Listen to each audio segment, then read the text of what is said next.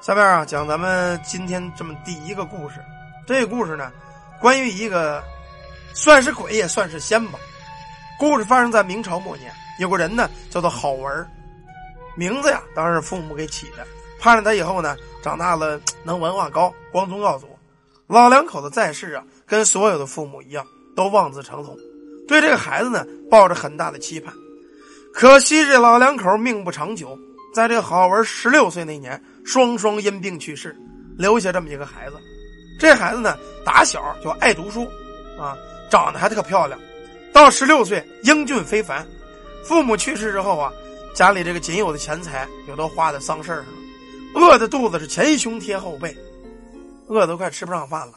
正在头昏眼花之际啊，他发现以前他爸爸睡过的床底下有这么一枚铜钱那会儿一枚铜钱救命啊，太好了！一溜烟跑大街那包铺。买了俩热乎包子，拿着包子在这吭吭吭就开始吃，可能也是饿了，吃的太急，一下卡在嗓子眼了，卡的直翻白眼儿。赶紧拿着水壶啊，咕噔喝了一大口水啊，灌在肚子里。这个包子呀，一喝水往上一敲，哇，他给吐出来了。刚把这包子吐出来呀，他穷的够呛，饿的也够呛。这包子好容易有吐出来，怪可惜的。不行，那个。我拿出来吃了吧，伸手正要抓地上吐出来这个包子呢，就见从墙根啊，吱吱吱吱吱，钻出一个耗子来。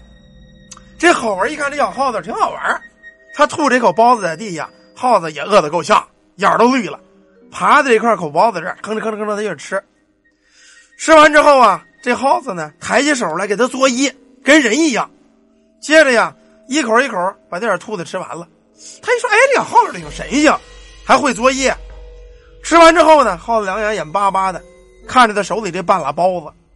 他虽然肚子饿得前胸贴后背，但他这个人呢，特别发善心，心特别善。他一想啊，散了，反正这半拉包子我吃完我也饱不了，但是要给这个老鼠呢，没准他吃完他就饱了。饱一顿算一顿，起码我临死啊也算救了个生命。这么着呢，把这大半拉包子就扔在地上了。这老鼠一看这半拉包子，上去咔哧咔哧咔哧，哎，全给吃了。他一想啊，哎，我呀，反正肯定也活不长久了，也吃不上饭，早晚是饿死。就一个生命算一个吧。吃完之后呢，他就迷迷糊糊睡了觉。一睡觉啊，做了一个梦，坐在一个大圆桌这儿啊，桌子上满是山珍海味。一个年轻的穿着鹅黄柳绿的衣服的一个女的，笑盈盈的看着他。坐在身边啊，柔声细语：“公子，你肚子饿了吧？快尝尝这美味佳肴吧！”好玩一看这大桌子菜，家伙饿得前胸贴后背，口水流的稀里哗啦，拿着筷子噼里扑噜，左一个翅膀，右一个猪蹄子，这顿吃啊，从来没吃过这么香的，一边吃一边乐，哈哈哈哈终于吃饱了。这会儿那女的呢，递过这么一碗汤来。公子啊，你喝碗汤吧。这会儿才有功夫，吃了有神了，才有功夫看这个女的。哎呦，这女的美若天仙，拿手一接，也许这个汤太热，吧唧一下，汤碗摔在地上。汤碗一摔，郝文从梦中惊醒，此时已是第二天早晨了，口水吃了大半个枕头，一摸肚子，肚子照样叫唤。原来刚才这美食啊，只是黄粱一梦。哎。要是有一袋子钱，能买点饭吃多好啊！没有吃的呀，人也没力气，把脑袋呀往这炕上一躺，昏昏沉沉，空着吧，少动，少动啊，就不太饿。正这会儿肚子正叫唤呢，就听咕噜一声，地下那大老鼠昨天吃包子那个又来了，在嘴里呢叼了这么一包钱，一下子冲到这郝文面前，把这包钱就丢给他了。郝文一看是个袋子，他也不知道是钱。一抖了，稀里哗啦，里边全是三碎的银子。这好玩高兴坏了。哎呦，耗子呀，耗子呀，你要能懂我的话呀，你真是有灵性啊啊！好兄弟，以后咱们就是哥俩，你等着，我买好吃的去，咱们一块好好庆祝。好文拿着钱，飞快的冲出了屋子，到这个烧鸡烤鸭这个铺子，连大馒头啊，烧鸡烤鸭猪蹄子，按昨天晚上那桌子装备配了一桌子。把这桌子东西啊搁在桌上，一分为二，这边是大耗子，这边是他的。这耗子吱吱喳喳，他在这吱吱喳喳，哥俩呀吃的特别美。哎呀，你说老鼠兄弟呀，你要会说话多好啊！你要会说话，我可就不孤单了。从这天开始，这大耗子呀，常常隔个三五天就叼这么一袋钱，有时候是碎银子，有时候是铜钱有的时候啊还有金粒子。尽管这好玩知道，他也想知道大老鼠从哪儿弄的，可这耗子不会说话呀，憋了一肚子问号也没招。好玩的日子呀，慢慢过得好了。和这大耗子一天有鱼有肉，他对学习依然是 特别认真。除了跟这个老鼠一块吃饭，就是读书，能过上这种神仙般的日子，这大老鼠真是个仙。转眼过了两年，那会儿啊是明朝，明朝即将覆灭，战争连连，是民不聊生。天降蝗灾，风不调，雨不顺，庄稼是颗粒无收，大伙都系紧了腰带过日子。可好玩家呢，不是，依然是有钱买鱼买肉。这叫外人啊，看得直眼馋。有些人呢，就打起他主意了。镇子上啊，有这么个泼皮无赖，叫刀疤刘三儿，他就是个流氓啊。在这个战乱的年代啊，也没人管他，没人教他。这小子是强取豪夺，为人心狠手辣。他还曾经奸污过镇上的一个黄花大姑娘，最后这大姑娘啊投河自尽了。这小子跟人打架，脸上拉了一道疤了，长得就歪瓜裂枣这个丑德行，再加上这刀疤子，谁看谁吓人。这天这刀疤刘啊，看见这好玩，又买了个烤鸭，兴冲冲的回家了。回家就喊：“老鼠兄弟，快出来吃饭吧，我今儿买烤鸭了。”说完之后，大老鼠滋滋的哎爬在桌子上，看着这好玩，又作揖又乐。门外这刀疤刘跟着好玩回来的，他就怀疑这好玩呢，为什么这么有钱？怪了，这么战乱的年代，这小子天天是鸡鸭鱼肉，我就纳闷他怎么回事在窗户外头一看呢，原来他跟那个老鼠在那正吃饭呢。这家伙可没什么耐心，一抬手，咚一下子把这个门推开，大嗓门就喊上了：“好玩，你小子不出去干活，哪他妈有钱买鱼买肉？哪偷的钱？”郝文显然被这小子吓了一跳，一下子脸就白了。这大耗子呢，情知不妙，赶紧奔这耗子洞就钻过去了。好伶俐个畜生！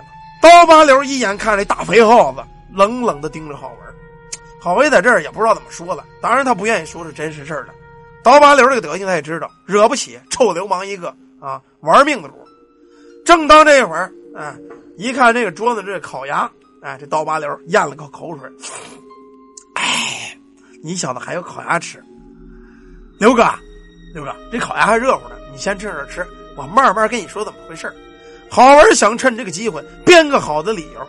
刀疤刘听了也不起，拿起桌子上烤鸭，撕起一个腿来，一屁股就叼上了，瞪着这好玩你小子可不许骗我，否则我就弄死你！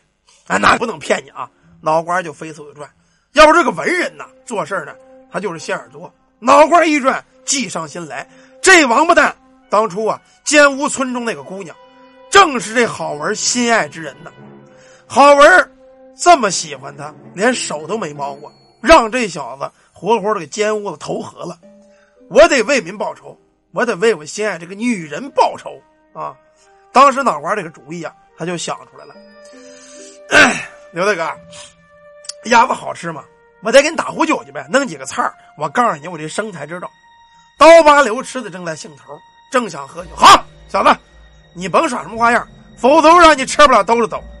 好玩上了街，到酒馆打了一壶酒，又炒了几个荤菜啊。来到这药铺，向老板就要了一包药。提着酒，拿着菜啊，拿了两个大碗回来，递给刀疤刘一个，自个儿一杯。刘大哥，你是英雄豪杰，我敬你一杯。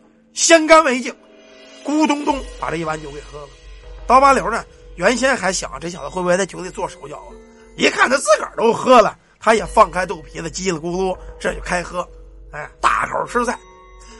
好文哎，跟这家伙一边吃边聊，他没撒谎，把真实事都说了。这耗子呀，哎，能给我叼钱。刀疤刘这会儿喝的醉意朦胧，他觉得这大耗子是神仙啊！你这钱都是他给弄来的。这会儿呢，酒过三巡，菜过五味，菜吃差不多了，酒也见了底儿了。这刀疤刘就高兴了，小子，你把你的秘密告诉我了。我告诉你，以后这只耗子是我刀疤留的，你就不要想了。你要听我的还则罢了，我给你口剩饭吃。你要不听，给我滚远点今天你家的房子是我的，你这老鼠神仙也是我的，钱也是我的。哈哈哈！哈人得意忘形的时候，是最防御最低的时候。这会儿呢，好玩赶紧劝酒。这会儿这刀疤刘啊，喝完了酒，他虽然有点晕，但他可不傻。好玩啊，你小子怎么这么好心，把这个事儿告诉我呢？你以后就不想要钱了吗？这会儿刀疤刘啊，一问好玩也不着急了。刀疤刘，当初你害的那个女的，乃是我心爱之人。我乃是一介文人，打斗不过你。不过今天，你已经出不了我的屋子。刚才的饭菜我已下了毒，你已经全吃全喝了。这会儿刀疤刘说了：“说你你你敢害我？你你也吃了？哼！我早就服下解药，今日我要为民除害，为我心爱之人报仇。”说罢之后，刀疤刘觉得肚中一阵绞痛。脸色一阵乌青，一头栽倒在地，是七窍流血。此时，大耗子呀又从洞里钻出来，来到好玩的脚下，歪着脑袋看了看。好玩啊，抱起这只老鼠，鼠兄啊，现在人们日子过得不好，你还能多带点钱吗？我想帮助更多的人，买粥买米，接济穷人。咱们哥俩要做那济世救人之人，适逢乱世。我习文已经无用了，咱们希望啊能帮助世人。这大耗子一听啊，咬着裤腿啊，示意这个好玩跟着他，跟着大耗子啊跑来跑去啊，跑到县太爷县衙后边有这么一棵老树，停下了，冲着这树窟窿啊滋滋直叫。好玩明白，伸手往洞里一掏啊，洞里有许多三岁的银子，还有金子。好文拿这笔钱啊。买米施粥，救了当地流离失所的百姓，当地人呢称他为大善人。后来啊，乱世总有平静之时，这好玩呢，本身文才出众，乱世平定啊，考中了状元，在朝中当官。最后等老了之后啊，这大耗子你还别说，他就是活得长，一直陪伴着他，直到啊？他告老还乡，这个老鼠。带着他进了山，到底好玩最后去了哪儿？